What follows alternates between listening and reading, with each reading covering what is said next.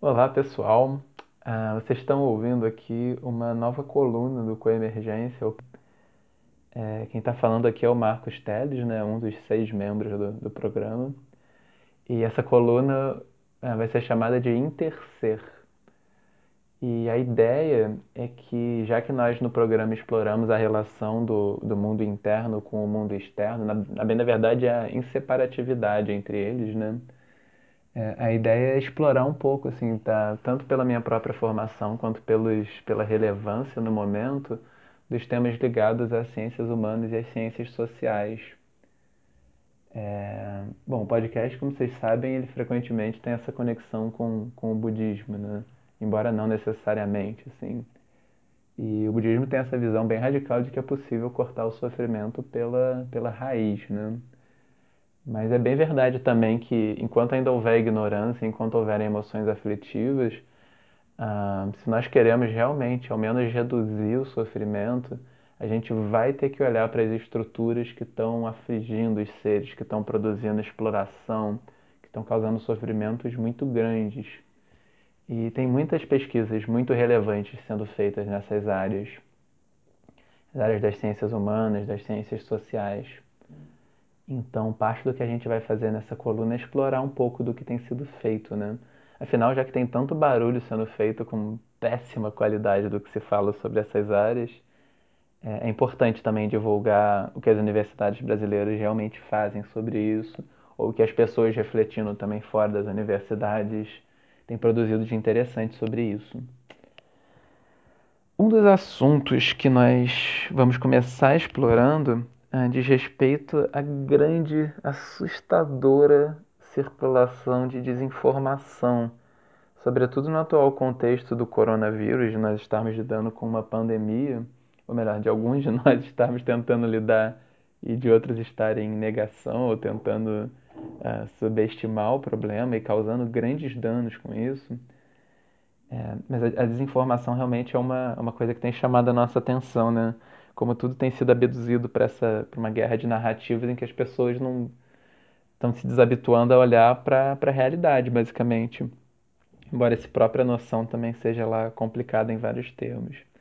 Então a desinformação no contexto de uma pandemia, por exemplo, ela coloca nossa saúde em risco, mas de modo geral ela também tem colocado o nosso próprio tecido social em risco, assim, a nossa capacidade de confiar uns nos outros porque sempre que a gente circula informações ou desinformações, nós circulamos também uma forma de, de olhar o mundo, né? O Frank Ankersmith, que é um filósofo da história, ele diz isso, que produzir uma representação é comunicar também uma forma de olhar para o passado, ou para o presente, ou para o que quer que aconteça. Então a gente, quando, a forma de olhar que a gente está passando envolve uma, uma base emocional, envolve pressupostos filosóficos sobre como o mundo é é toda uma bolha de realidade que vem junto quando a gente fala sobre o mundo, né? E nós temos passado adiante formas de olhar para o mundo que envolvem um medo como base, uma naturalização da, da desconfiança mútua. E nós estamos vivendo muito isolados, então no momento em que a confiança seria mais necessária, a gente se isola mais, né? Achando que não podemos confiar uns nos outros, que o mundo é uma grande guerra e não uma não existe nem a possibilidade de solidariedade, de cooperação, de compreensão, né? Que o outro que tem alguém que quer nos destruir necessariamente. Então é muito importante a gente entender por que, que tem acontecido, por que, que tem circulado tantas teorias conspiratórias assim num contexto em que o mundo parece cada vez mais confuso, né? Por que, que tem circulado também tanta, tantas fake news e, e quais são as consequências disso. É, Para conversar sobre, com a gente sobre isso, é, nós convidamos a Dai Machado, que é uma doutoranda na Unicamp, na área de política científica e tecnológica. E a Dai faz, é, deu uma contribuição muito relevante assim, para a gente pensar um pouco sobre o nosso tempo.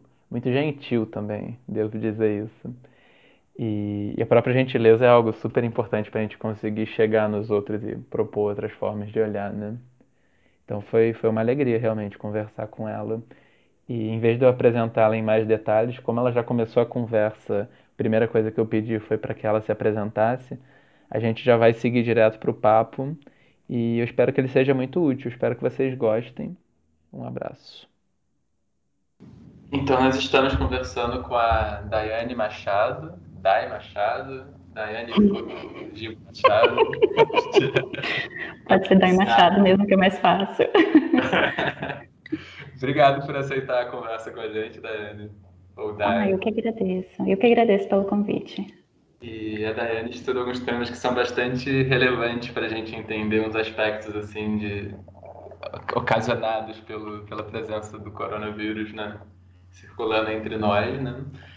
E ela é. Você poderia dar um. se apresentar, Daiane, falar da sua formação mais ou menos e depois contar o que você pesquisou, o que você anda pesquisando? Uhum. Bom, é... oi Marcos, oi todo mundo. É, primeiramente, primeiramente, eu agradeço pelo convite. É... Bom, eu sou mestre em divulgação científica e cultural pelo LabJOR, que é o Laboratório de Estudos Avançados em Jornalismo da Unicamp. E atualmente eu faço doutorado em política científica e tecnológica também pela Unicamp. É, o nosso departamento é o Departamento de Política Científica e Tecnológica.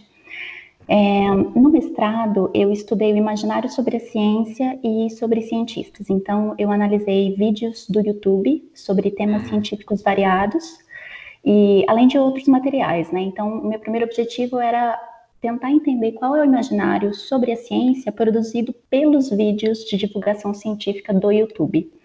Mas durante o processo, o que aconteceu foi que eu acabei encontrando é, comunidades muito específicas e muito bem, uh, digamos, organizadas, né, com um, com um público também muito engajado, sabe? É, e essas comunidades elas se organizavam em torno de outros discursos sobre a ciência, né? A gente poderia dizer. Então, é, lá no meio estava o pessoal que negava a eficiência ou a segurança das vacinas, estava o uhum. pessoal do terraplanismo, estava né, o pessoal que nega as mudanças climáticas. Então, eu fui encontrando, né? É, uhum. esse monte de gente que tinha canais que não necessariamente falavam que é, faziam parte de um projeto de divulgação científica, né, mas uhum. que acabavam ocupando esse nicho, né, então, e acabavam falando sobre assuntos científicos com essa, com essa audiência, mas de uma maneira bem torta, né. Uhum. Então, é, ao encontrar esse, essas comunidades todas lá dentro, eu acabei é, meio que até adaptando, né, esse recorte do meu mestrado e, e aí parei de olhar só para esse lugar legitimado, né, da ciência, que é, o, que é a ciência mesmo, né, como ela funciona e os conceitos ah. científicos que a gente sabe que existem. Então eu fui olhar para esse outro lado também, para esses discursos alternativos, é, para entender o que, que, cada um comunicava, o modo como essas pessoas comunicavam, né. Uhum. É, bom, é, isso me chamou tanta atenção, foi um problema, assim, tomou tanto, tanto espaço, né, durante a, a dissertação, que no doutorado eu fui analisar o discurso anti-vacinação. Né? Hum. Então, é, basicamente, eu analiso o papel das redes sociais, especialmente do YouTube, na hum. disseminação de desinformações sobre vacina. Né? Então, hum. é, é, a gente tem tentado monitorar ultimamente é, qual é o papel né, do YouTube, como o YouTube está projetando esse tipo de conteúdo lá dentro, é, como o YouTube, de uma maneira ou de outra, pode estar apoiando esses produtores de conteúdo, né, que acabam, que conseguem lucrar, que além do espaço e da projeção, né, por causa dos, dos próprios algoritmos da plataforma que jogam para cima certos tipos de conteúdo, né, uhum. a gente ainda uhum. tem a questão econômica, né, então, é, canais que conseguem lucrar seja com anúncios dentro do YouTube, seja com doações em, em, plataformas externas ou doações que são feitas durante lives que esses canais propõem, né? Uhum. Então a gente a gente tem tentado entender como está acontecendo ali dentro, como essas comunidades são formadas, né? E, e, e, quem são essas pessoas também, porque não é não é preto e branco, sabe? Não, uhum. É, eu, eu nem gosto de usar, por exemplo, a, a terminologia anti-vacina ou pró-vacina, porque ninguém que é anti-vacina diz eu sou anti-vacina, né? Isso é muito uhum. raro, né? As pessoas não falam, não, eu sou a favor da segurança das vacinas, né? Que a gente investigue mais e tal, enfim. E aí tem todos esses argumentos, né? Então, o, o que eu tento focar muito é a questão da desinformação, porque se a desinformação sobre vacina está ali, é, uhum. eu não preciso classificar essa pessoa como anti ou pró-vacinação. Eu sei que, de fato, ela pelo menos difundiu esse tipo de conteúdo que, que é errado e que, e que tem seus impactos, né? Uhum. E antes da gente entrar nas perguntas mais, mais propriamente assim sobre o nosso contexto, o, o quanto a qualidade das informações assim te parecem muito prejudiciais ou relativamente prejudiciais ou tem bastante coisa boa com alcance grande também? Você poderia dizer, falar um pouquinho sobre isso? Bom, então, o que acontece no, nos últimos Hum, eu diria que o que os últimos quatro anos, mais ou menos, é que uma série de investigações tem sido primeiro tocadas por jornalistas, né, que, que é, observaram certos tipos de comportamento dentro do YouTube, né, e começaram a denunciar, né, é, uhum. certos conteúdos que estavam fazendo muito sucesso ou que estavam lucrando muito com é, anúncios, por exemplo. E aí, é, esse movimento é, fez surgir toda uma comunidade de cientistas que tenta olhar também né, para esse papel do YouTube. Então, uhum. o que normalmente se faz é, é olhar para um nicho muito específico hoje, que é o da extremização do público. Né? Então, a gente, uhum. é, existe essa hipótese que é muito forte dentro da comunidade de que o YouTube ele permite que a gente que a gente não que essas pessoas criem certas comunidades né que elas criem por favor não é, então essas pessoas estabelecem comunidades é, e dentro dessas comunidades o público se sente é, muito seguro né então cria-se uma, uma impressão assim de pertencimento, né? As pessoas se tornam leais em relação aos canais, elas ajudam a sustentar com doações, uhum. é, elas ajudam em campanhas, por exemplo, para favorecer um canal ou outro que tem menos inscritos. É, se algum outro canal critica aquele conteúdo, elas vão é, em debandada para esse canal, para criticar e para defender aquele, aquele canal inicial. Então, é, existe toda uma, uma estrutura, né, toda uma dinâmica dentro dessas comunidades e que, segundo algumas pesquisas né, iniciais, é,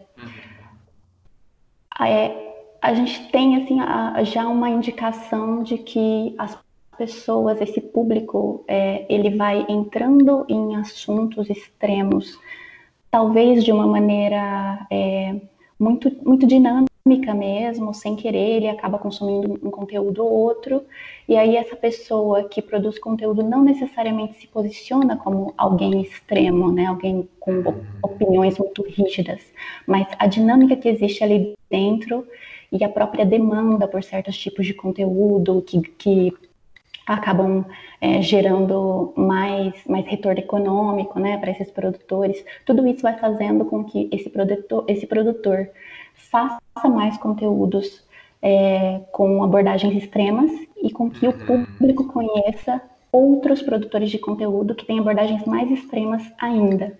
Então, uhum. é, a extremização ela já ocorre dentro da, da extrema-direita americana, por exemplo, que a gente tem o neonazismo e, e movimentos que a gente já pode dizer que são bem relevantes por aqui porque eles já estão saindo das redes, né?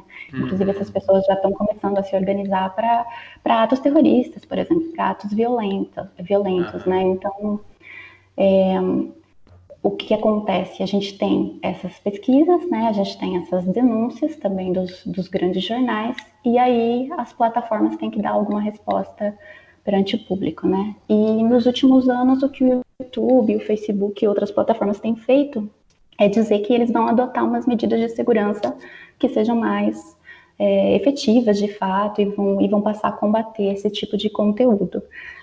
Mas é, eu diria que está bem longe de ser satisfatório.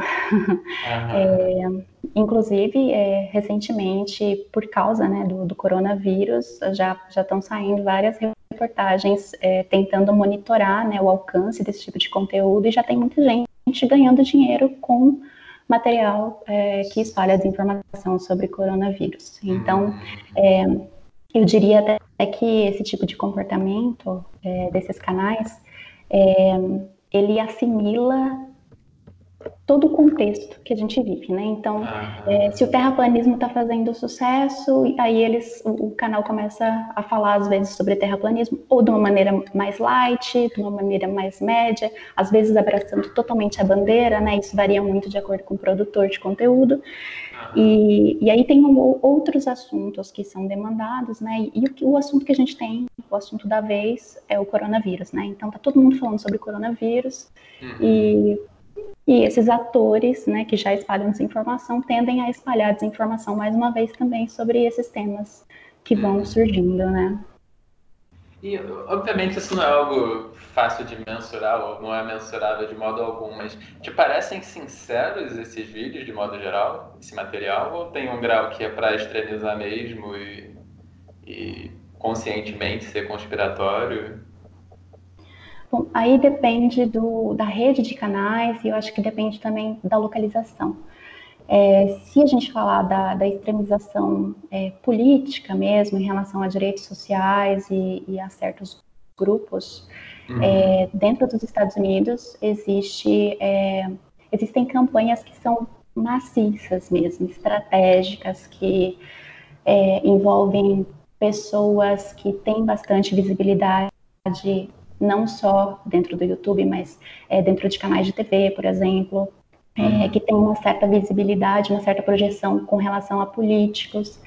Então, é, são pessoas que abertamente e eu diria que orgulhosamente é, defendem, por exemplo, que mulheres não devem ter direitos iguais, que uhum. é, existe uma supremacia branca sim, que existe uma ciência por trás dessa supremacia branca e que ela que é válida, uhum. né? Então, assim, é, é, bem intencional mesmo, bem estratégico, bem objetivo e, e com atores muito, muito bem, assim, é, orientados, eu diria, né? Tem, uhum. tem algumas dessas comunidades têm fóruns onde eles ensinam uns aos outros como fazer para atacar pessoas que estejam defendendo essas bandeiras, né?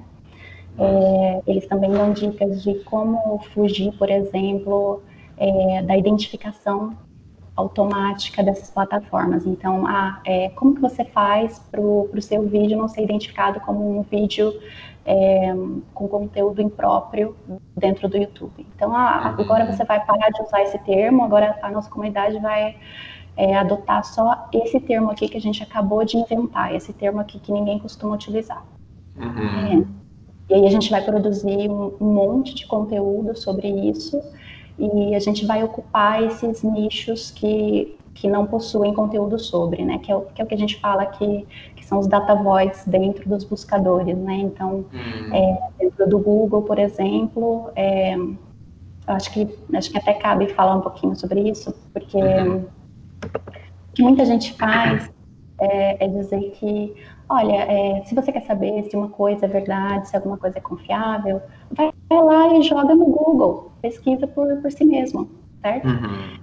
Então, é, quando a gente repete isso, a gente dá a impressão de que existe uma transparência dentro da plataforma, né? Você, uhum. você pede aquilo que você quer e você encontra aquilo que você pediu. Uhum. e, e, bom, é, não existe transparência, né? Existe um sistema, um sistema que tem falhas, um sistema que envolve muitas variáveis.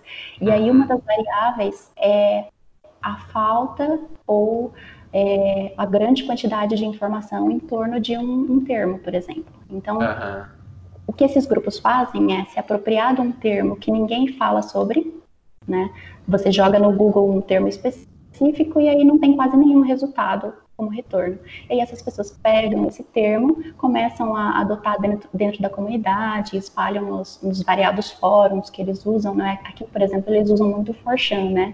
Uhum. É, e aí eles espalham esse, esse, termo, ele fica popular dentro da comunidade, é, todo mundo começa a produzir muito material sobre isso, e aí quando alguém acaba se deparando sem querer com um vídeo desse, é, normalmente o produtor de conteúdo fala, ah, é, isso que a gente está falando, é, a gente dá o um nome de tal coisa. Se uhum. você quer saber se é verdade mesmo, joga esse termo no Google, procura por si mesmo, você não precisa acreditar em mim. Essa, essa é uma mentalidade saudável. Procure por si mesmo e você vai ver como isso é verdade.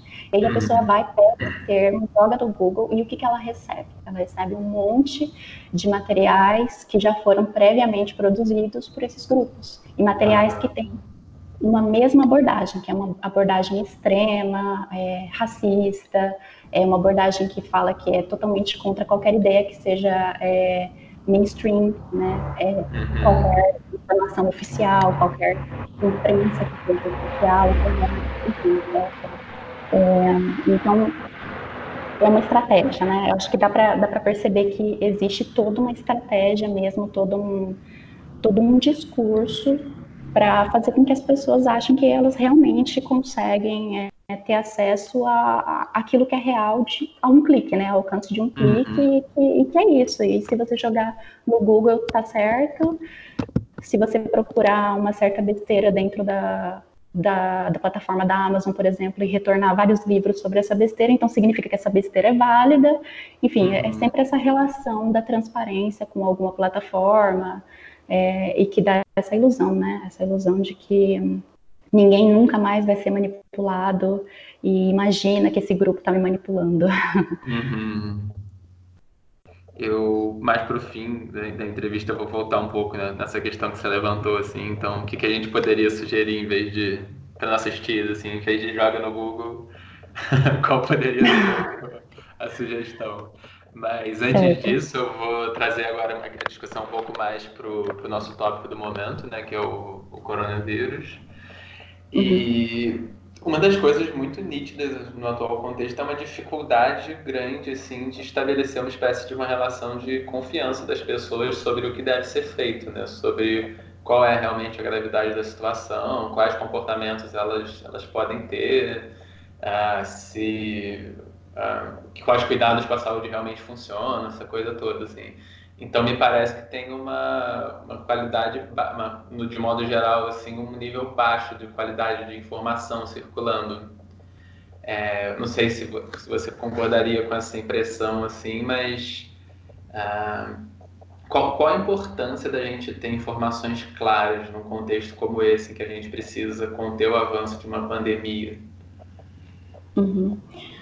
Bom, é, ter acesso a informações claras e, e, confiáveis é ainda mais relevante no, no, contexto em que a gente tem vivido, já que a falta de acesso a esse tipo de informação pode mudar drasticamente os níveis de transmissão né, do coronavírus. Sim. Um, se a população não encontra é, as informações corretas, ela não consegue adotar as orientações dos órgãos oficiais para se proteger. E uhum. ainda tem o fato de que, na falta de boas informações, sobra espaço para que as pessoas mal intencionadas se promovam ou lucrem com a ansiedade da população. É por isso que o trabalho da imprensa, dos divulgadores científicos e das agências de checagem tem sido tão essenciais nesse momento. Uhum. E quais são os riscos da, de, de ter um ambiente com, com muita desinformação circulando? Uhum. É, além de causar pânico, esses hum. boatos sobre coronavírus podem fazer com que as pessoas se exponham a situações perigosas e, e deixem de tomar né, os cuidados que realmente funcionam na hora de se proteger. Então, o uhum. primeiro risco é em relação à saúde das pessoas, eu diria. Uhum. Bom, um outro risco é que muitos desses boatos acabam atacando as instituições. Então, instituições como a imprensa, os centros de pesquisa e os próprios órgãos governamentais. É, se pessoas, de alguma forma, é, aderirem a esse tipo de desinformação, pode ser que elas deixem de confiar nessas instituições e passem a buscar informações em outros lugares que sejam mais convenientes para elas, uh, como grupos de WhatsApp, por exemplo. E nesses espaços, elas provavelmente vão encontrar ainda mais orientações incorretas. Então, uhum. eu acho que, que são esses os, os principais riscos, porque é, Inicialmente, elas já podem se expor, né, eh, recebendo essas, essas desinformações e não sabendo muito bem como lidar com elas. Uhum. E aí, no segundo momento, se elas não confiam nas informações oficiais, é, pode ser que elas é, se envolvam ainda mais nesses ambientes onde só circula desinformação. Uhum. E no, assim, no atual cenário brasileiro, me parece ter uma dificuldade adicional, que me corrija se eu estiver errado, assim, mas me parece que os casos que você citou até agora, eles não necessariamente têm uma, uma participação ativa do governo na produção de desinformação, né? O Trump até ativa, o Trump, por exemplo, às vezes até falava uma coisa ou outra sobre vacina e tal, mas me parece que, uma, que um governo se engajando ativamente em produzir desinformação é uma peculiaridade, assim, ou não? É, é, em situações de crise, é, a gente sabe que o ideal é, em, é, entregar informações que sejam muito claras né, e que sejam uhum. coerentes. Então, é, já é natural que as pessoas fiquem ansiosas, que elas comecem a procurar por respostas definitivas, por, por soluções, enquanto as coisas ainda estão acontecendo. E se os órgãos oficiais, né, se o governo acaba influenciando, é, não só influenciando, mas fornecendo informações que, que não são coerentes, né, que são uhum. confusas, é, eles tendem a, a criar uma onda de desconfiança ainda maior, né, com relação a esses uhum. setores. Então, esse é um risco muito grande, é um risco muito grande de as pessoas é, realmente encherem o saco é uma determinada hora, porque uma informação não bate, o jornal diz uma coisa, a corrente do WhatsApp disse outra, daí na imprensa estão falando uma terceira, e aí em quem que eu confio, e aí a gente corre o risco de as pessoas desligarem a TV uhum. é, e, e, correrem, por exemplo, para os grupos de WhatsApp e ficarem por lá. Né? O, o WhatsApp ele não é o problema, o único problema, né? não é o único ambiente onde tem circulado tanta desinformação, mas é, eu acho que a gente pode citar o, o, grupo do WhatsApp, ou os grupos do Facebook, ou as próprias comunidades dentro do YouTube, porque é, existe esse fator que eu falei, né, da, das pessoas se sentirem é, pertencentes a uma determinada comunidade e já terem uma certa confiança em relação às pessoas que circulam naquele ambiente. Isso acaba influenciando naquilo que elas acreditam ou deixam de acreditar e também influencia no modo como elas é, recebem a informação que circula ali dentro, né? Uhum.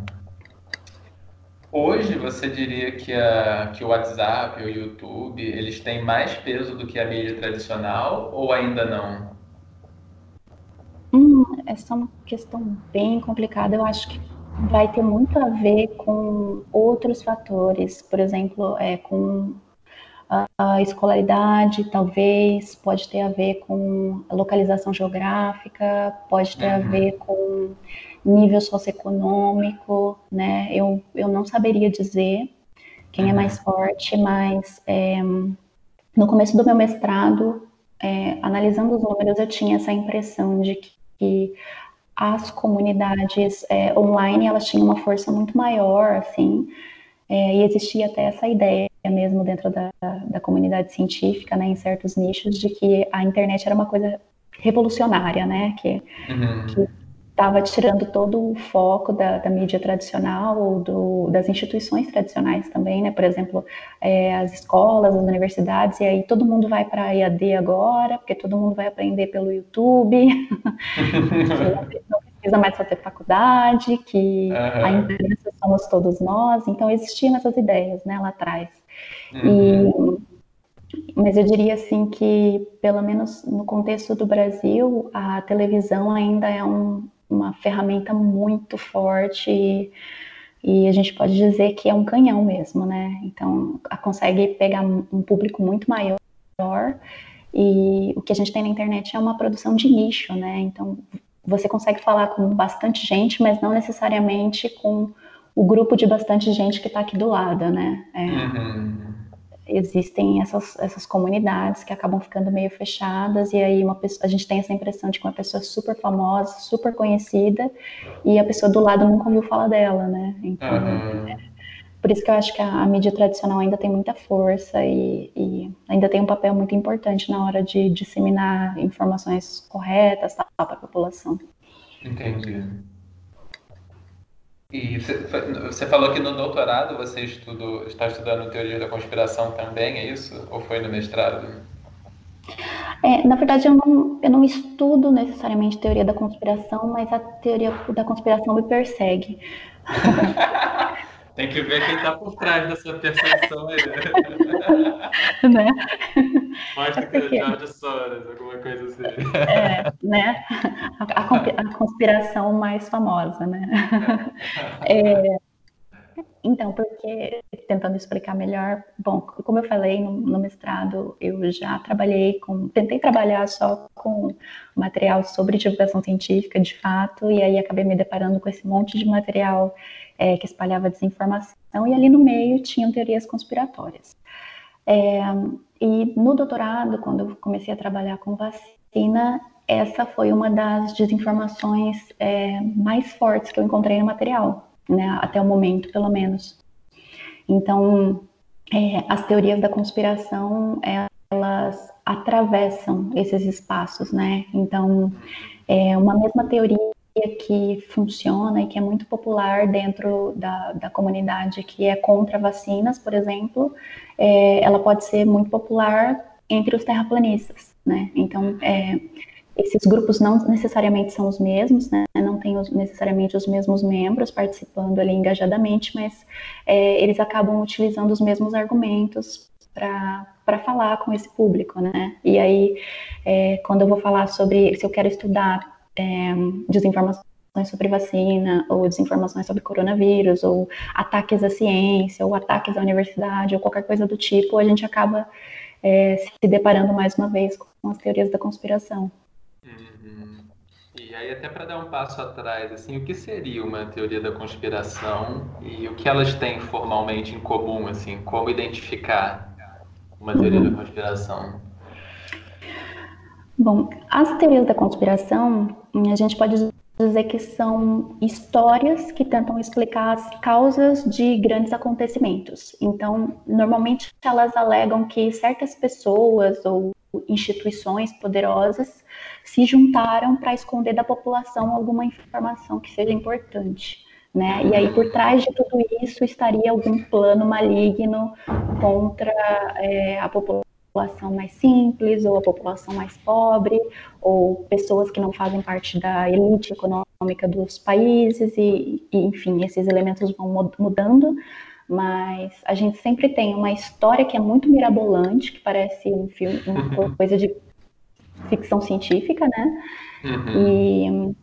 E, e aí dentro dessa história mirabolante a gente tem os mocinhos, que são essas pessoas vulneráveis, é, que se revoltam contra essas pessoas que são super poderosas e malignas. Então, uhum. no caso, os mocinhos são essas pessoas que ficam falando de teorias da conspiração, é, seja criando ou compartilhando é, essas teorias, né? Então, eles sempre se posicionam ao mesmo tempo como vítimas, né, desses, dessas organizações, né, dessas instituições, e, uhum. e como heróis, né?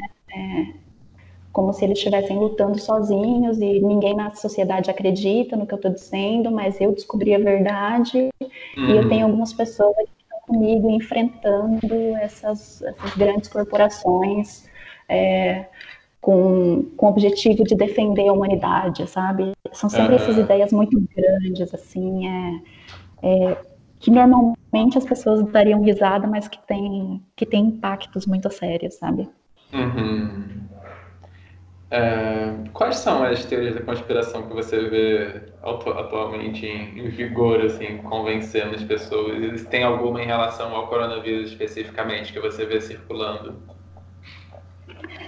Uma, uma teoria que aparece muito no meu material sobre desinformação é, relativa à vacina é a de que existe uma um plano, né, uma colaboração entre cientistas, é, o governo e principalmente as farmacêuticas, né? Uhum. Então, as farmacêuticas são, são um vilão assim muito comum dentro de várias dessas comunidades de teóricos da conspiração. Então, é, eles sempre têm essa ideia de que farmacêuticas lucram muito com tudo e que o governo é todo governo é corrupto, né, em, todas as suas extensões de que a imprensa é uma grande produtora de mentira, então a imprensa também estaria toda comprada, e os cientistas também seriam pessoas que, que não teriam é, posturas lá muito éticas, então também ganhariam né, com o desenvolvimento de, de produtos para essa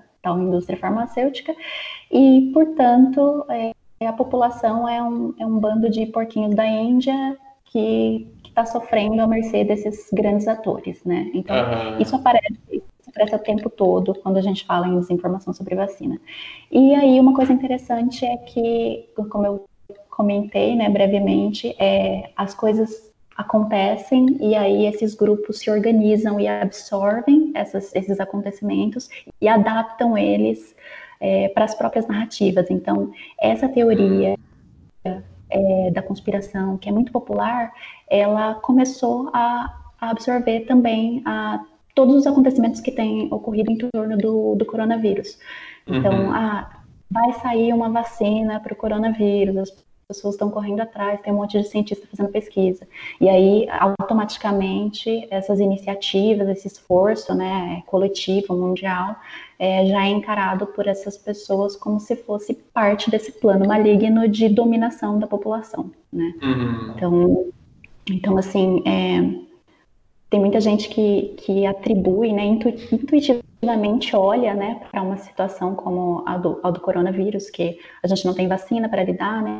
A gente uhum. ainda não uhum. tem um tratamento que faça lá muita diferença também. É, a gente está vivendo num terreno de incerteza, né? Então, as, muita gente diz que, olha, é, vocês que são contra a vacinação, é, dá uma olhada em volta, que é isso aqui que vocês estão pedindo, né? É, é essa uhum. realidade que vocês querem, que a gente é, ignore todo o conhecimento que a gente tem, que a gente deixe de usar é, vacinas e outros meios que a ciência, a ciência já identificou, para quê? Para a gente viver num, num cenário de terra arrasada, né, de as pessoas doentes tal, e epidemias.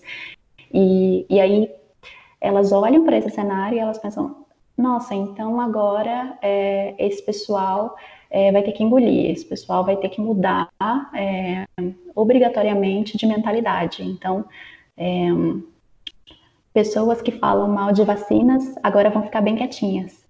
E é totalmente pelo contrário. Nossa, totalmente o contrário, assim. É, é. Os, os, grupos, assim, estão super organizados, estão super animados com todas as notícias que aparecem e, e já estão ali reinterpretando todos os acontecimentos para para que eles possam favorecer, né, esses acontecimentos possam favorecer a narrativa deles, né, a narrativa que eles vendem dentro desses espaços. Eles ajustam essa narrativa, por exemplo, ou eles mantêm uma contradição e não tem muito problema? Então, isso é uma característica interessante é, dos teóricos da conspiração.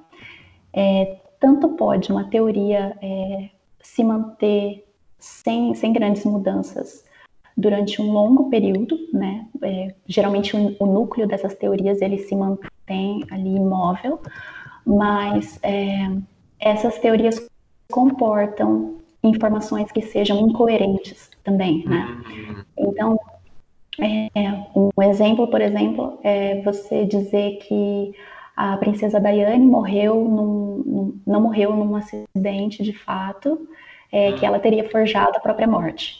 E aí, ao mesmo tempo, os teóricos, os mesmos teóricos, dizerem que ela não forjou a própria morte, ela não está viva. Na verdade, ela foi assassinada. E aí, mas ela tá viva ou ela não tá, né? Ah. E, e, e, tudo bem, e tudo bem, não é um problema. Exato, então não é um problema. Para os teóricos, para a mentalidade conspiracionista, isso não é um problema, assim, desde que você, é, desde que continue negando é, a, a, visão oficial, né, a, a, a versão oficial e a, a, visão mainstream, né, em relação, seja política, seja a esses vários fatos da sociedade. Entendi. O, uma, uma coisa puramente impressionista que eu vejo assim é a gente vai falar daqui a pouco sobre o que se espera da ciência, né? Como quais são as expectativas da nossa cultura da ciência.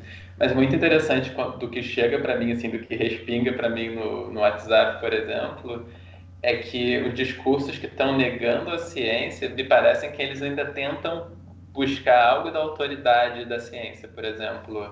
É, eu vejo assim, não, chega uma corrente assinada por um médico com um número de, de CRM, e aí é um, é um que talvez nem exista, enfim, mas é alguém ainda usando, um, dizendo que tem uma autoridade, ainda se referindo à ciência para contradizer uma, uma, opinião mais, uh, mais compatível com, o, com a, com, a, comunidade como um todo, assim. Isso faz sentido? Isso é uma impressão que, que você vê confirmada ou, ou não, não necessariamente estão preocupados em ter essa legitimidade?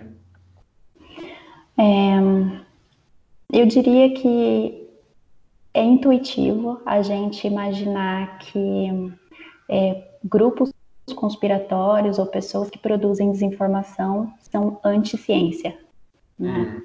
Uhum. Mas é, com as pesquisas que eu tenho feito e com as pesquisas de colegas também, o que a gente percebe é que, muito pelo contrário, é, essas pessoas não só é, defendem a ideia de uma, uma ciência específica, como elas é, buscam essa legitimidade sim, né? Então, uhum. é, elas se apropriam de certos é, jargões, por exemplo, é, uhum. elas é, citam instituições, é, desde instituições falsas, mas que acabam soando verdadeiras e oficiais, até atribuir informações falsas para instituições que são respeitadas, né? Uhum. Então, é, o médico de um médico da Unicamp falou tal coisa e, e aí a pessoa escreve esse texto e passa numa corrente de WhatsApp, né? Uhum.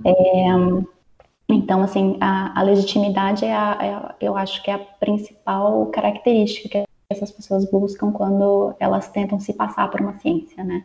Uhum.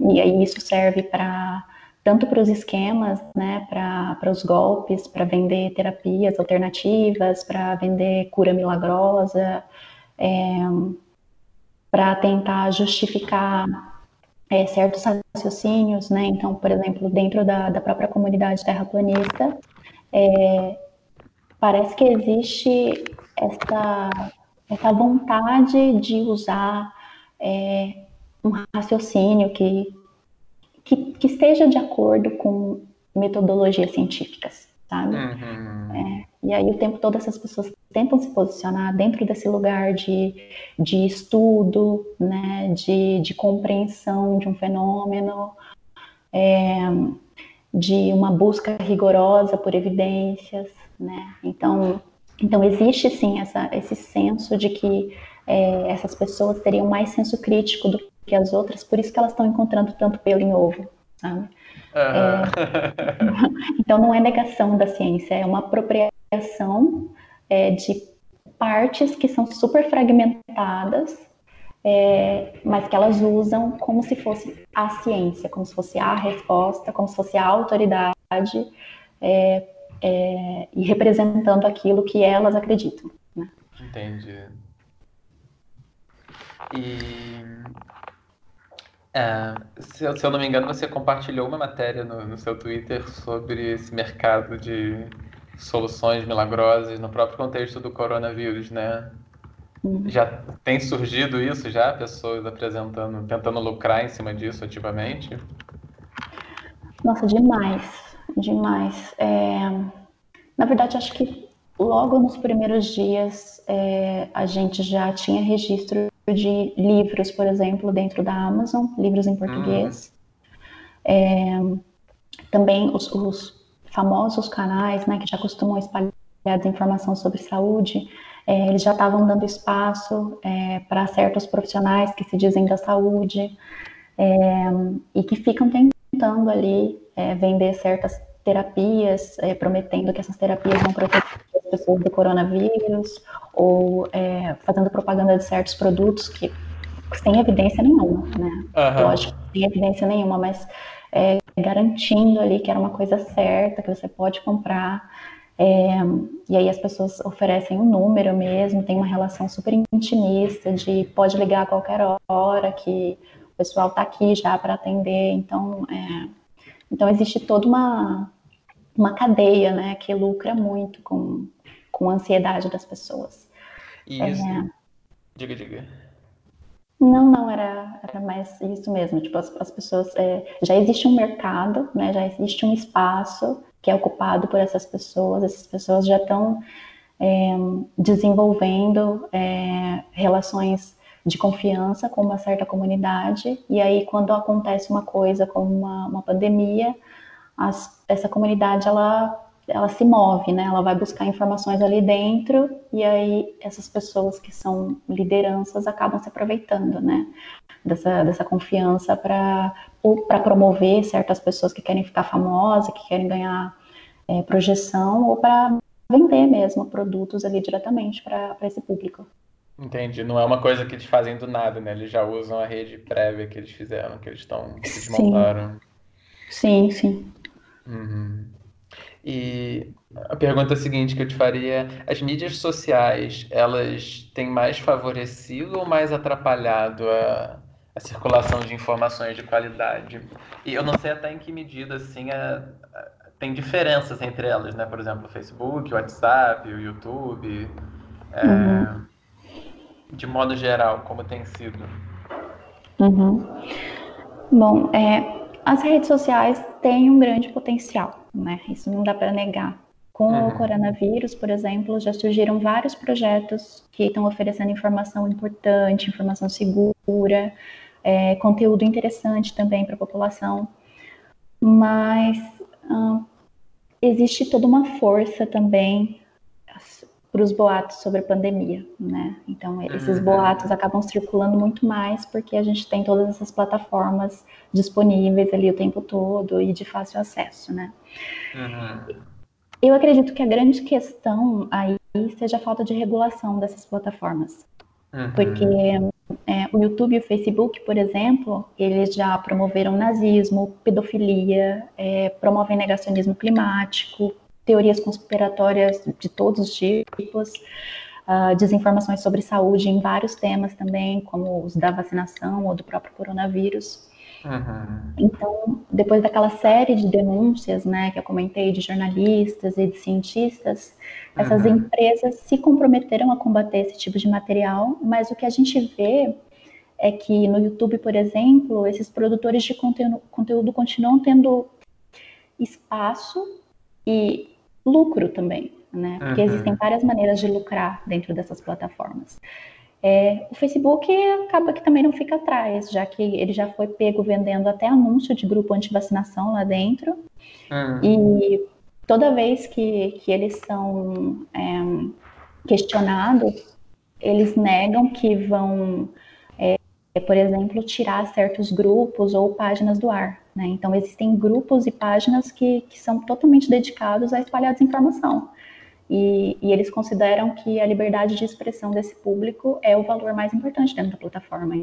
Então, se você quiser se juntar com outras pessoas para passar orientações erradas ou se arriscar de alguma maneira em relação a certos temas, isso não é problema deles.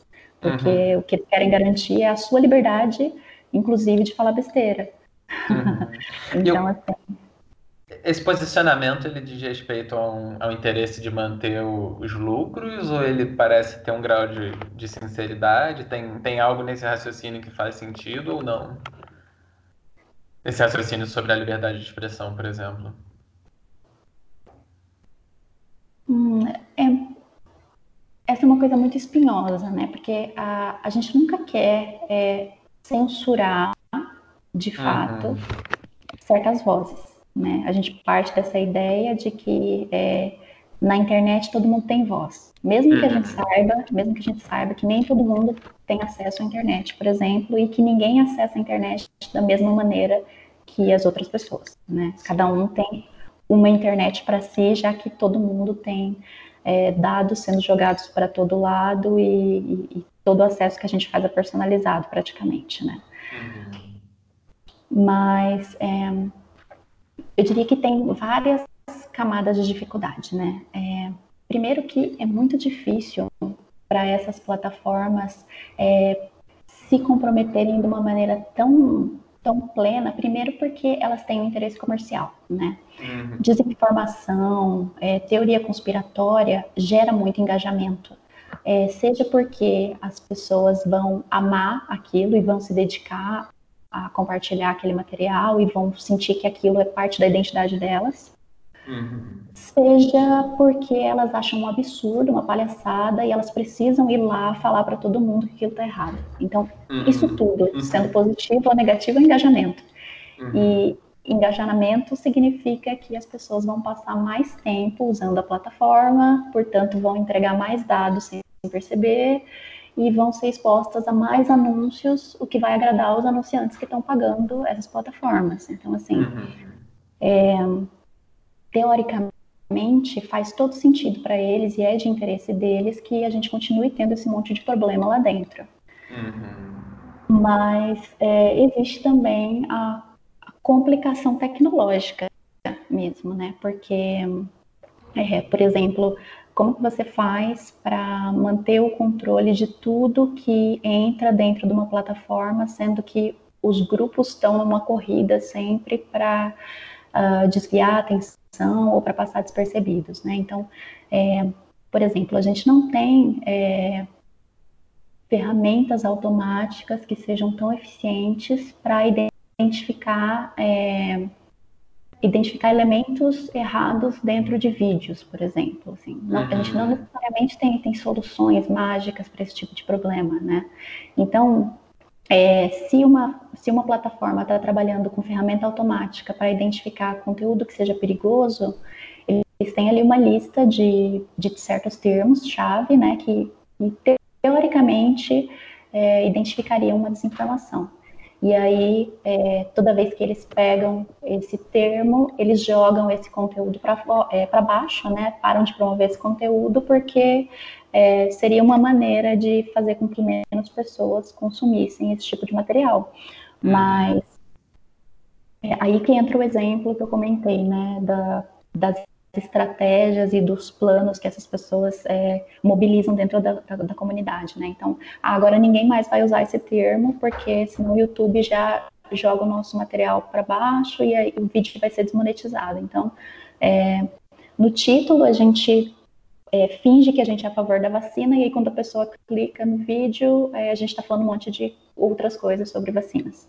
Uhum. Então, então, existe essa, essa parte é, da dificuldade é, técnica mesmo, né, de uhum. lidar com essa disputa, né, para ver quem tem mais acesso, mas também tem essa questão comercial, né, que, que no fundo é isso, né, eles são empresas e empresas com, é, com vários investidores que têm é, interesses muito específicos, né, então a, é, a gente tem até um um histórico de funcionários que já trabalharam em, em, plataformas grandes, né, como Facebook, YouTube, entre outros, e que acabaram se tornando ativistas, né? Então, hum. são pessoas que saíram e que hoje é, tentam chamar a atenção da sociedade para todos esses furos que existem dentro das plataformas, né? E, uhum. e para falar também é, do, com mais propriedade sobre é, a capacidade técnica dessas empresas de resolver certos problemas se elas quiserem, né? Então, o que eu acho que é mais relevante, porque é, a gente nunca sabe o que está acontecendo dentro da empresa, né? As empresas são uhum. fechadas e os sistemas que elas desenvolvem também funcionam nesse, nesse sistema meio que caixa preta, né? A gente nunca sabe o que está acontecendo ali. É, então, esses funcionários que acabam saindo e se tornam ativistas, eles meio que são chaves também, né? Para para guiar as políticas públicas, né, para ajudar a gente a pensar em, em maneiras de responsabilizar mesmo, né, esses, essas plataformas e até onde vai essa tal dessa incapacidade que elas dizem é, ter em relação a certas, é, certas questões. Então tem medidas que poderiam ser tomadas já, assim, se uhum, houvesse uhum, vontade para isso. Uhum, é, quais seriam, por exemplo, essas medidas?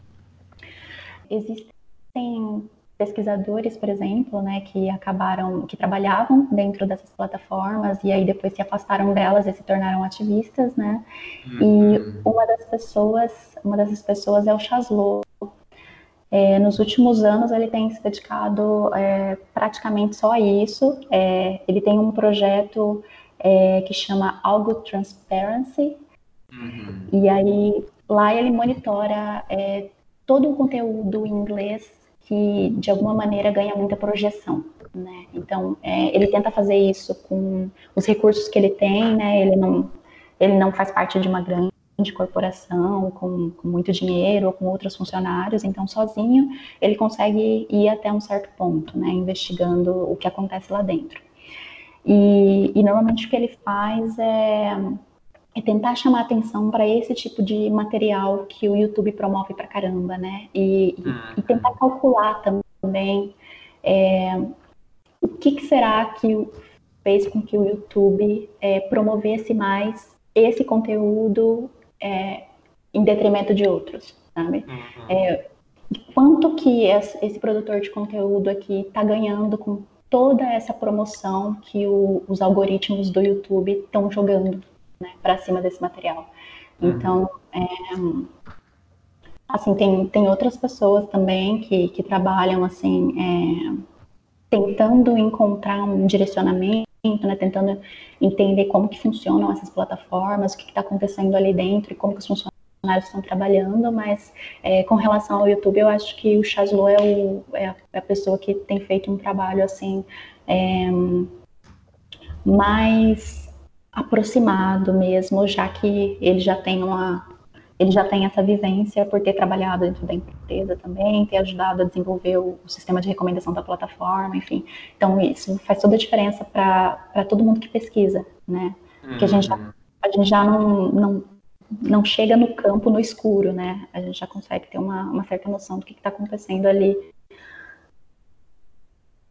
no nível individual, assim, além de apoiar esses, esses movimentos que, que buscam mais transparência ou que buscam uh, posturas mais responsáveis das empresas, o que, que as pessoas poderiam fazer também para, por exemplo, uh, talvez não não se engajar, não divulgar certos materiais falando olha que absurdo, coisas assim. O que, que as pessoas individualmente poderiam olhar no comportamento delas para não alimentar esse, essa dinâmica? Isso, isso também é uma outra questão super complicada, porque hum. ao, mesmo, ao mesmo tempo é, que a gente sabe que o interesse da plataforma é o engajamento e o que as pessoas mais querem é chamar atenção, né, mesmo que seja para ser criticado, é, a gente tem, também tem esse outro, esse outro dilema, né? Então a gente finge que essas pessoas não existem Uhum. É, fingir que elas não existem faz com que elas deixem de existir? Uhum. Não é necessariamente. Né? é, então, assim, é, com relação ao movimento anti-vacina americano, por exemplo, é, existia primeiro essa postura de não, eles são tão insignificantes, é, são um grupo tão pequeno é, que não vale a pena dar espaço, porque se a gente dá espaço, a gente legitima, a gente uhum. admite que eles têm alguma importância importância, né?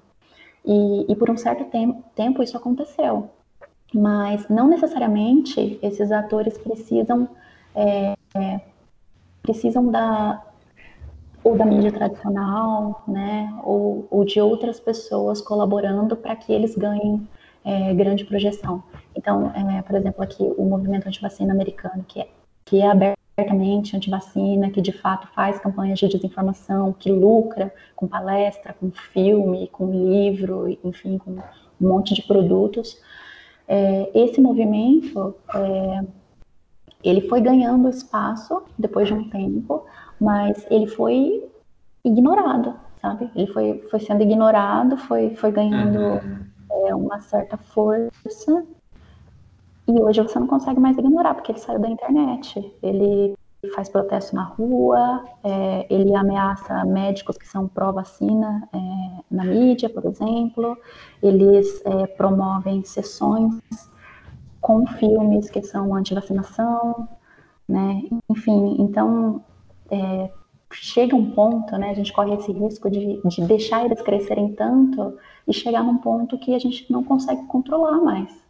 Né? Uhum. Então, é, talvez, é, como indivíduos, a gente até consiga é, deixar de colaborar para o crescimento dessas pessoas, né? E aí eu acho que se for para a gente tentar identificar o que, que o que, que, funciona, a gente tem que olhar, por exemplo, para as pesquisas na área de divulgação científica, por exemplo. Né? A gente tem uhum. todo um campo é, e, e, todo um, um, um grupo de, de, pessoas que se dedicam a isso, né? A tentar entender como que a gente faz para combater teoria da conspiração, para combater desinformação, é, para lidar com conteúdo é, viral na internet especificamente, é, como lidar com material é, em relação a, a certas, né, a, a, certas plataformas muito específicas, né, que têm características muito, é, muito específicas. Então, é, até dá para a gente pensar nisso, né, que a gente pode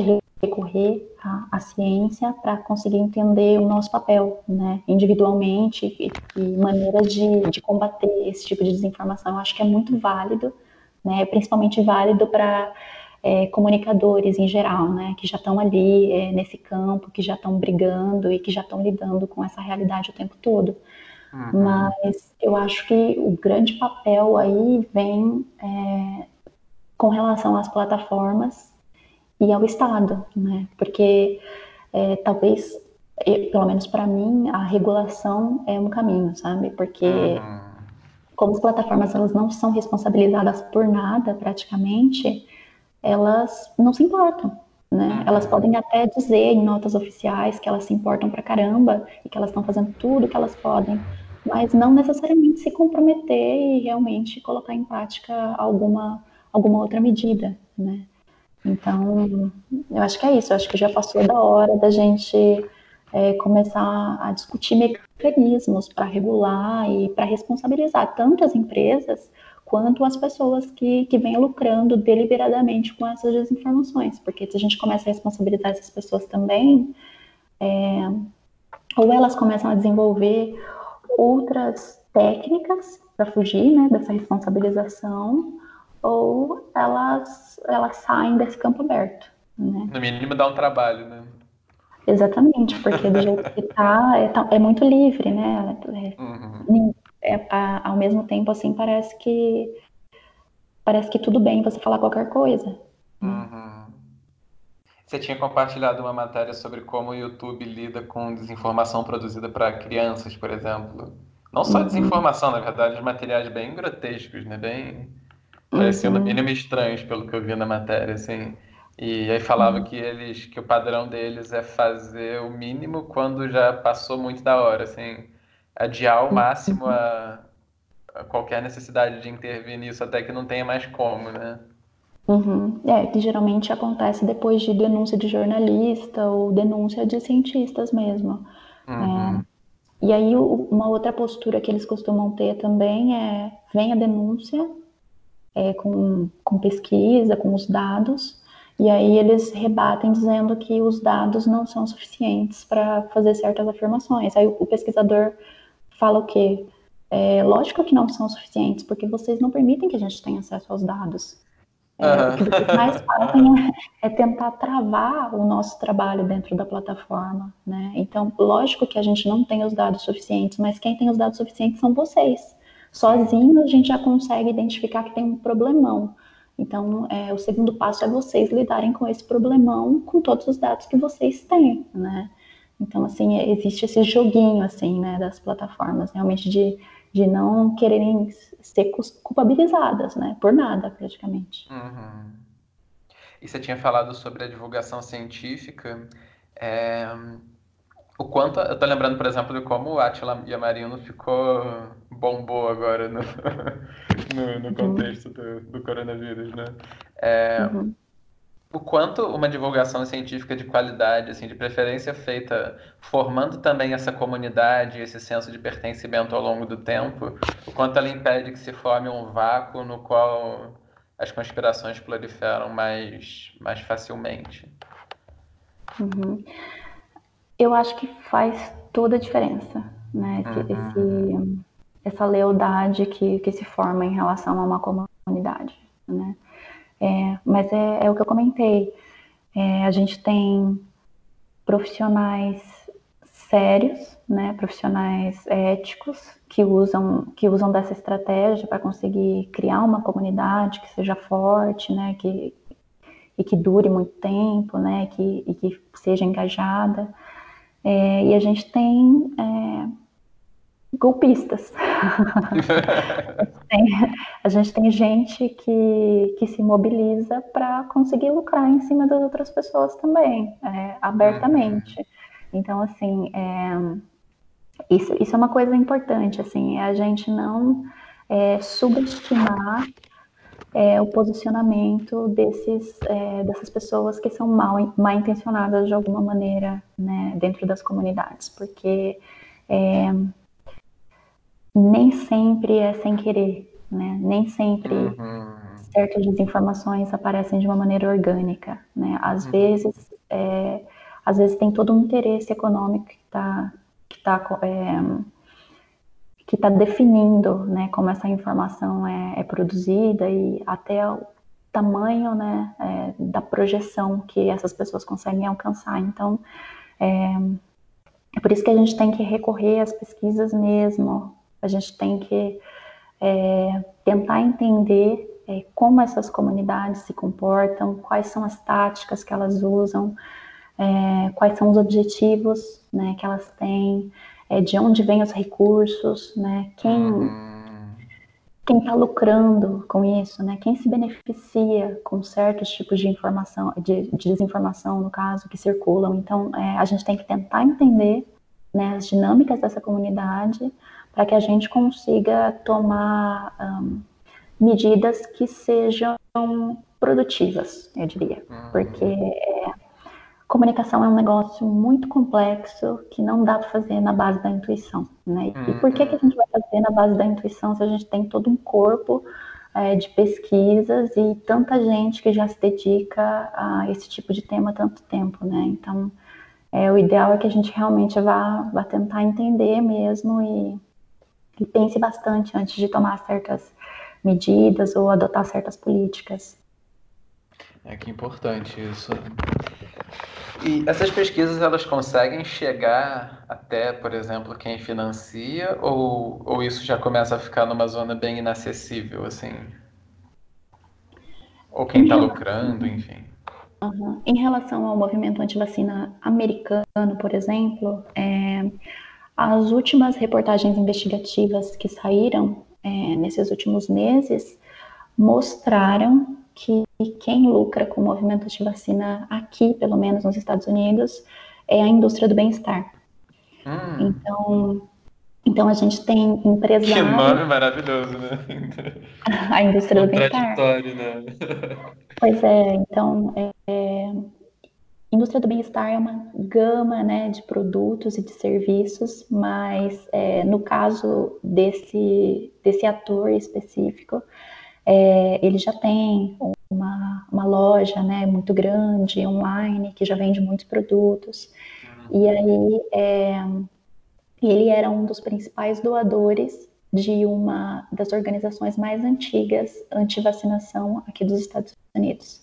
Uhum. Então, ao mesmo tempo que é, ao mesmo tempo que eles podem injetar mais dinheiro nesses grupos, eles conseguem um retorno econômico maior por causa do trabalho desses grupos, por causa do ativismo desses grupos. Então, é, o, que, o que esses grupos anti-vacinação e também é, relativos a outros, um, a outros ataques à, à, medicina tradicional, a gente poderia dizer, é, o que eles ficam de olho, né, o, o grande objetivo aí é diminuir a confiança da população, de maneira geral, é, nos tratamentos é, que a gente sabe que tem evidência que realmente funcionam, ou nas instituições que, que de fato é, produzem um bom trabalho, um trabalho confiável.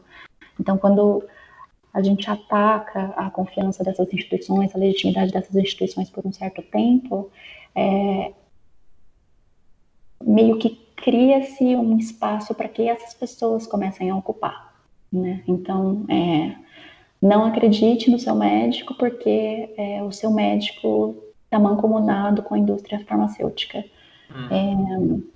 É, acredita em mim porque eu, eu sou uma pessoa que não tem nenhum interesse em lucrar com ninguém, não tenho rabo preso com ninguém, é, sou uma pessoa simples, bem intencionada, e aí vem aquela relação né, que as pessoas constroem, e aí daqui a pouco essa pessoa vende um curso para você, um curso de curas para determinada doença, ou uhum. vende um, um óleo mágico, uma coisinha assim, e aí a audiência, sem perceber, às vezes acaba sendo envolvida, né, por, por essa comunidade, porque se você só é, se você só consome esse tipo de informação e você só está presente é, e convive com esse tipo de, de mentalidade, com pessoas que nutrem esse tipo de mentalidade, você tende a, a acreditar que é, essa é a realidade, né? Que, é, que essas são as opções que existem, que, que isso é óbvio, né? Que essas Sim. teorias conspiratórias são bem óbvias.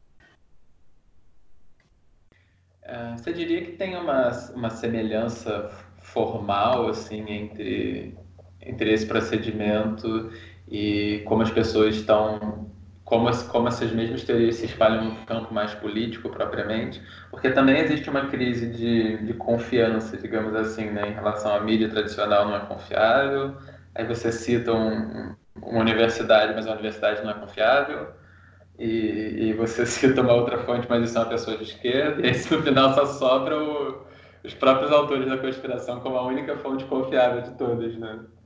Uhum, isso. É, é meio que Diga, diga. É, já é meio que o, o, funcionamento né, desse tipo de, de narrativa. É, uhum. Não confie em ninguém, é, é um mundo muito perigoso, é, tem muita gente má, e quem vai te contar a verdade e, e te dar informações de qualidade sou eu. Né? Uhum. Então, é, aliás, eu vou te dar essas informações de qualidade, você também pode seguir esse fulaninho aqui, se inscreve lá no canal do outro fulaninho, e aí é, a gente tem aquilo que é, muitos pesquisadores têm encontrado na extrema-direita americana, que são essas comunidades super conectadas é, de vários uhum. canais em, que, tem, que fazem parte aí do, do espectro extremista, né, da, uhum. em suas várias fases, né, a gente poderia dizer. E aí essas comunidades vivem fazendo colaborações entre os canais, então é, um produtor de conteúdo participa do outro canal, é, da entrevista, é, recomenda mesmo para o público, ajuda a promover algum evento, algum curso, alguma coisa por fora. E, e aí é isso, né? Vira esse espaço é, que seria confiável, que seria seguro e onde as pessoas poderiam se refugiar, né? Do, do o mundo que seria tão perigoso e, e maligno, né? Segundo uhum. essa mentalidade. Ah, sim. Eu tinha esperança, isso vendo mais no, no, aspecto político, assim, da extrema-direita, por exemplo, que essa galera acabasse brigando entre elas, porque eles, de modo geral, não conseguem operar sem inimigos, né? Então, não necessariamente só. Porque me parece, de fato, né, se você pega na extrema-direita brasileira no YouTube, falando de política, eles realmente começaram a se a um engolir o outro, né? Ia, ia ter uma racha interna, assim. Mas então isso não necessariamente acontece em outros, em outros uh, nichos da, da conspira do mundo conspiratório.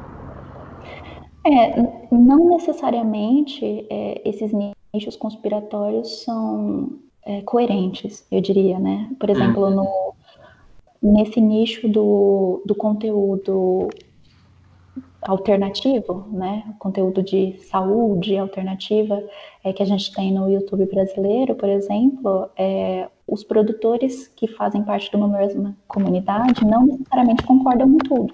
Uhum. Então, é, um, um, promove um, um, certo produto que o outro critica. Né? Uhum. Né? E às vezes critica abertamente, é pelo uhum. nome mesmo é, questionando a credencial do outro e até, até onde vai o conhecimento que essa pessoa pode ter. É, mas independente dessa, dessa fragmentação, né, dessa disputa que às vezes exista dentro dos próprios grupos, é, existe uma, uma mensagem mais importante, né, que é a mensagem da negação do discurso oficial, da instituição uhum. que seja é, tradicional. Uhum. Né? Então, é meio que como se, mesmo que cada uma dessas comunidades tivesse as próprias características, né, as próprias bandeiras, no fundo, no fundo, elas é, se unissem porque elas têm o mesmo inimigo em comum. Assim. Então, é, como você falou, né, em termos de política partidária no Brasil, é, mesmo que a extrema direita tenha uma certa fragmentação, uma certa disputa, ela, ela ainda tem um mesmo inimigo em comum. E isso é o que prevalece. Né? Uhum. Entendi. E aí, passando para uma questão mais. Uh, diria mais prática, assim, mas que se conecta com o que as pessoas precisam resolver agora, que é, por exemplo, surgir uma vacina, algum tratamento para o coronavírus, né? E como você mencionou, muitas pessoas tipo, formularam essa ideia de que, bom, já que agora a gente está precisando de cientistas, as pessoas finalmente vão entender que, que é para financiar a universidade, que é para a gente ter o mínimo de seriedade, enfim. E você já mencionou que não é bem isso, né? Um, e aí você estudando as expectativas que as pessoas têm da ciência, é, como que isso, quais são as expectativas que estão se manifestando agora e que isso, como que, é, como que a ciência surge de modo geral no imaginário das pessoas, no imaginário brasileiro especificamente também? Uh, como em muitos outros países, uh, no Brasil a ciência costuma ser vista como se ela fosse um balcão de produtos. Uhum. É, então, ela não é encarada como um processo que envolve o trabalho de muita gente que exige é, investimento constante. Né? Então, uhum. os, os, próprios governantes costumam ter esse tipo de percepção.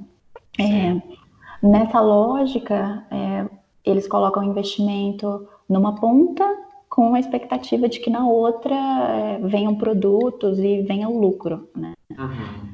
E é por isso, justo por isso, que de tempos em tempos a gente vê essa política de cortar os investimentos em ciência de maneira geral para poder priorizar só os tais setores que, dentro dessa mentalidade, né, seriam os estratégicos para o país.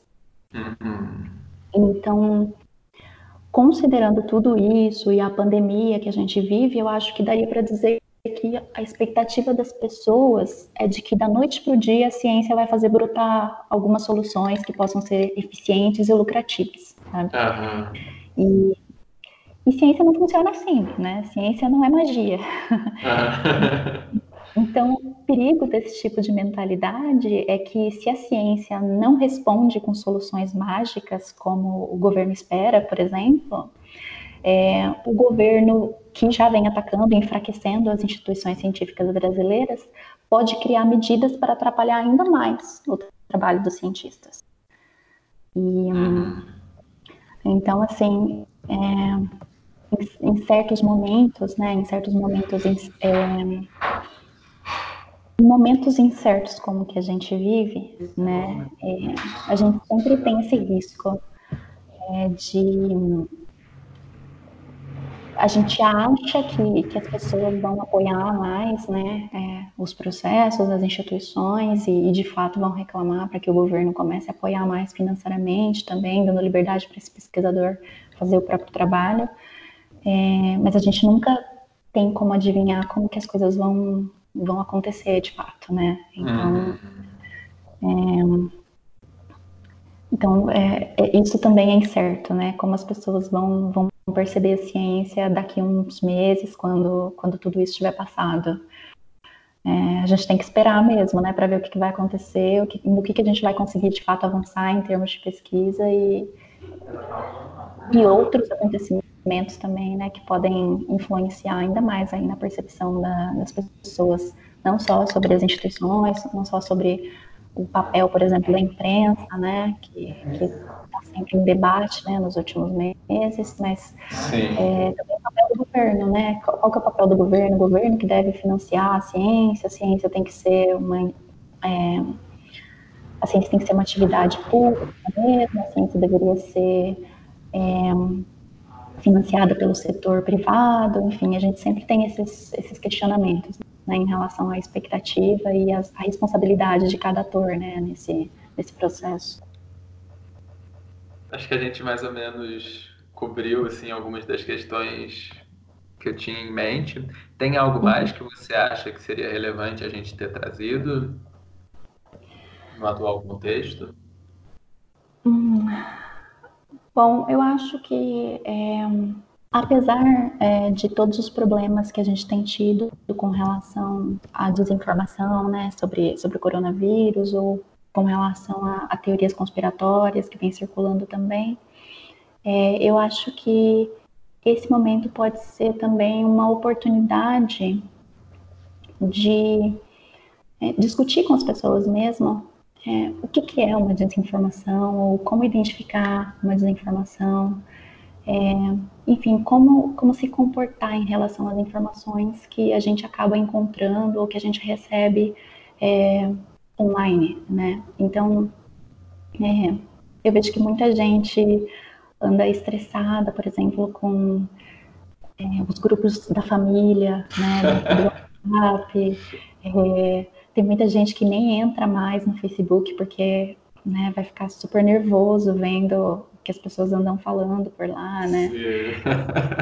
E, Dizem que com sim. É. Certeza, é, com certeza, é, é, um, é um momento que por si só já é muito estressante, e aí a gente ainda tem todo esse problema de desinformação e de informações é, controversas também que acabam circulando para todos os lados. Então, assim, é, é, desgastante, mas eu, eu acho que a gente pode aproveitar esse momento também para colocar a desinformação em discussão. Né? Então, para orientar os nossos pais, os nossos avós é, a se informarem é, por meio dos canais oficiais de instituições oficiais, né? Então, é, ir lá e acessar a página do Ministério da Saúde, seguir as redes sociais do Ministério da Saúde, da Fiocruz, né, de outras instituições é, oficiais, para ter acesso a informações confiáveis, né? Uhum. É, discutir com essas pessoas também as características que as desinformações costumam ter, né? Então, aqueles cuidados básicos, né, que a gente diz, é, reparar se a mensagem que que a pessoa recebeu tem uma data, se tem uma fonte, o tom dessa mensagem, que geralmente, se for desinformação, geralmente é muito alarmista, né? Se está prometendo cura, é, se está pedindo para que você compartilhe a mensagem com todos os contatos, que é um traço super forte da desinformação. É, alertar essas pessoas é, sobre as características dessas desinformações informações, né, para que elas mesmas consigam fazer esse, esse exercício de tentar identificar. Mas aí a gente também não pode cair nessa ideia de que identificar desinformação vai ser sempre muito simples, né? Porque, é, principalmente durante a pandemia, as desinformações elas vão se adaptando, né? Elas vão ficando cada vez mais difíceis da gente conseguir identificar. Então, é, com relação a esse tipo de problema, eu diria que é, o ideal é acessar os sites das agências de checagem, né? seguir as redes sociais dessas agências. É, muitas delas oferecem também é, números pelo WhatsApp, por exemplo, onde você entra no, no, site da agência de checagem, você busca por aquela mensagem que você acabou de receber para ver se ela é verdadeira ou não. Se hum, ninguém tiver checado, se ninguém tiver checado essa informação ainda, você pode submeter essa mensagem é, que você está em dúvida de alguma maneira sobre a veracidade, né? Você submete ela é, via WhatsApp ou via o próprio site dessa agência e aí eles verificam isso para você. Mas só esse exercício já faz com que as pessoas é, tenham uma posição mais cética, né? É, de caso não uhum. acreditem de cara, porque aí elas vão exercitar e vão lá enviar e aquilo ali fica suspenso por enquanto, porque eu não tenho certeza se isso é verdadeiro. E, e o mais importante, né? Se você não tiver certeza de que a informação é 100% verdadeira, não compartilhe, né? Porque é, esse é o grande problema, né? Existe sim, até sim. essa estratégia do eu não sei se é verdade, eu não tenho certeza, mas na dúvida estou passando. É. e esse comportamento é muito perigoso. Desesperador receber essas mensagens, né? Sim. Então, Daiane, muito obrigado pela sua, pela sua participação muito elucidativa, dos seus, seus comentários, suas explicações. Fico bem feliz da gente poder te ouvir. Ah, eu que agradeço. Eu agradeço mais uma vez pelo convite, pelo papo. E sempre que precisarem, estou às ordens. Muito bom. Muito obrigado. Um abração. Um abração para você também. Até mais.